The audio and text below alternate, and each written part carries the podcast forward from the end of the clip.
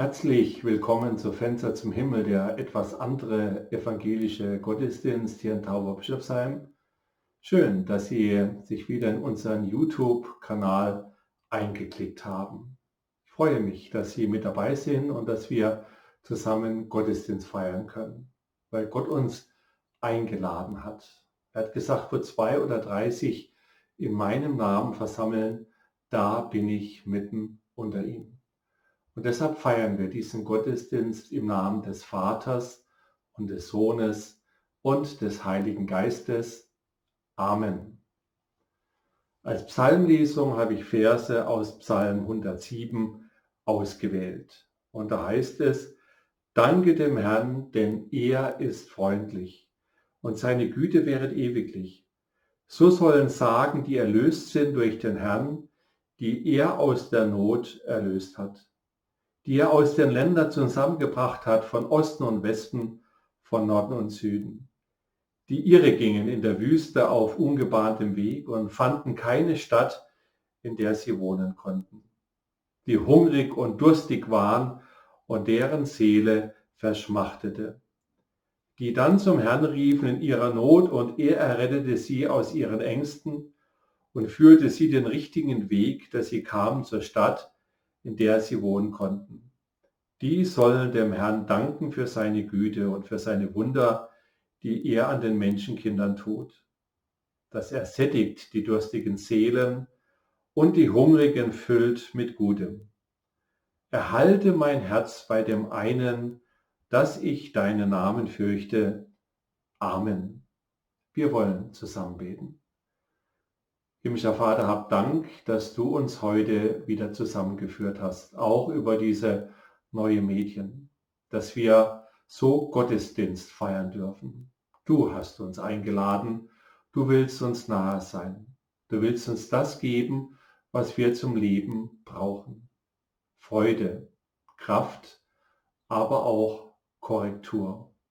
Vieles geht uns jetzt durch den Kopf, Dinge, die gelungen sind in den letzten Tagen, oder auch missraten. Alles das hat Platz hier in diesem Gottesdienst. Danke, dass du uns jetzt nahe bist. Amen. Wir wollen gemeinsam unseren christlichen Glauben bekennen.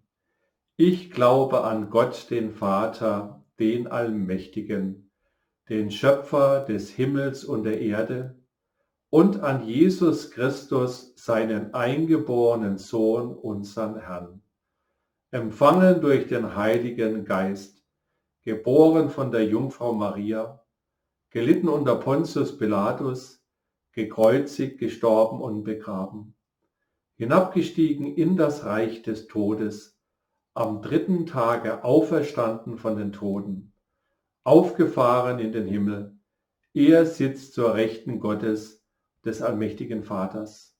Von dort wird er kommen, zu richten die Lebenden und die Toten. Ich glaube an den Heiligen Geist, die heilige christliche Kirche, Gemeinschaft der Heiligen, Vergebung der Sünden, Auferstehung der Toten und das ewige Leben. Amen. Als Predigtthema habe ich heute ausgewählt fertig, kaputt, wir sind am Ende. Ich weiß nicht, ob Sie schon mal in einer solchen Lebenssituation waren oder vielleicht gerade sind, wo Sie das sagen. Ich bin fertig mit meinen Kräften, ich bin fertig mit meinen Nerven, ich bin fertig mit meinem Glauben.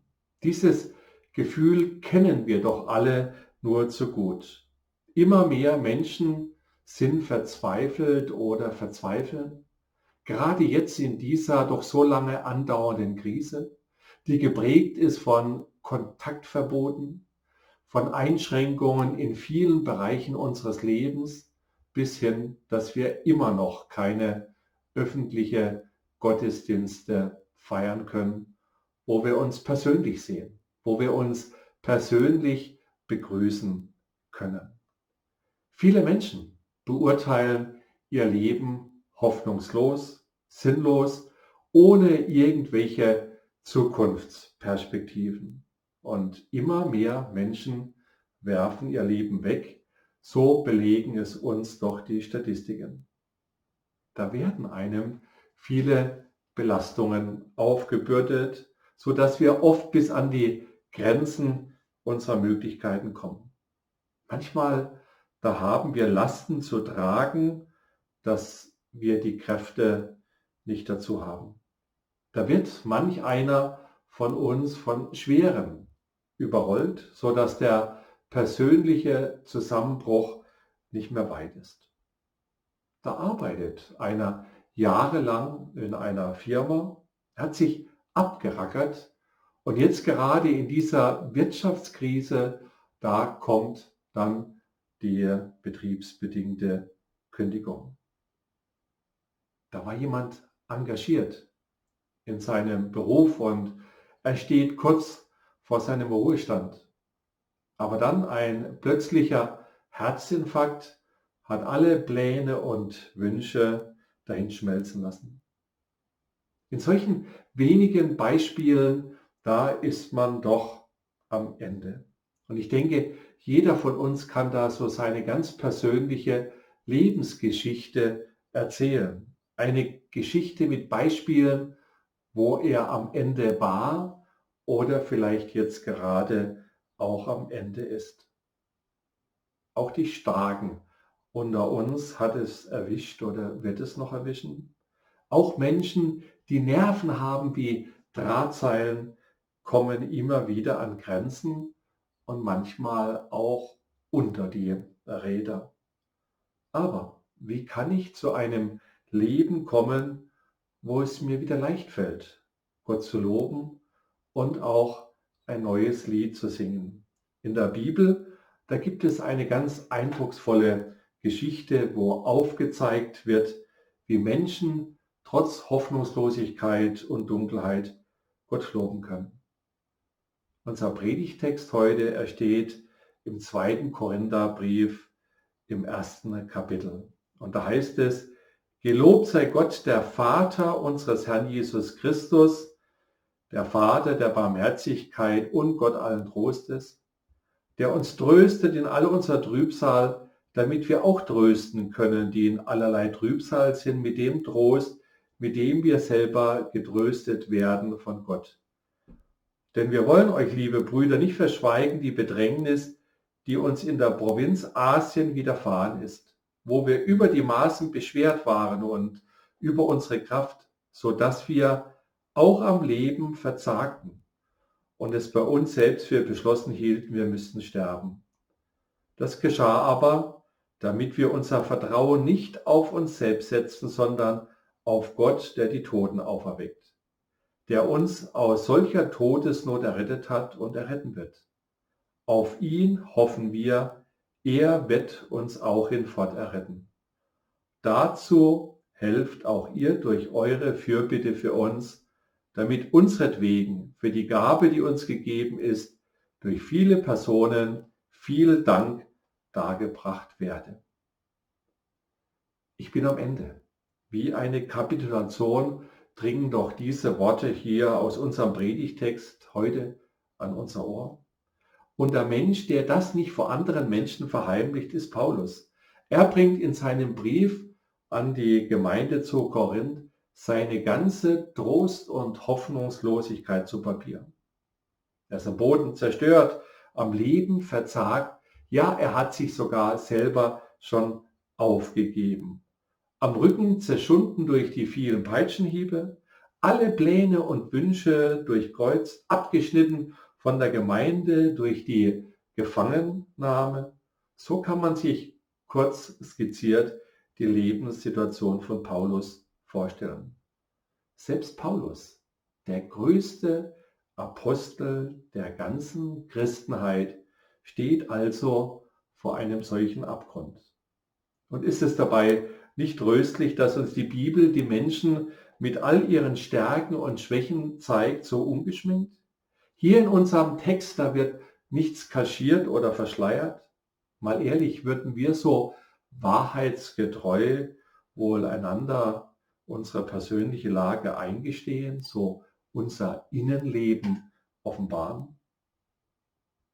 Paulus und seine Gefährten, sie sind verzweifelt, hoffnungslos am Ende. Sie scheinen mit dem Leben abgeschlossen zu haben. Aber trotz dieser ganzen Hoffnungslosigkeit beginnt Paulus den Brief an die Korinther mit einem Gotteslob, wenn es in Vers 3 heißt, Gelobt sei der Gott, der Vater unseres Herrn Jesus Christus, der Vater der Barmherzigkeit und Gott allen Trostes, der uns tröstet in aller Trübsal, damit wir auch trösten können. Warum kann Paulus trotz dieser widrigen Umstände Gott so loben und sogar ein neues Lied singen? Warum hat Paulus Hoffnung, ohne zu wissen, wie es weitergehen wird?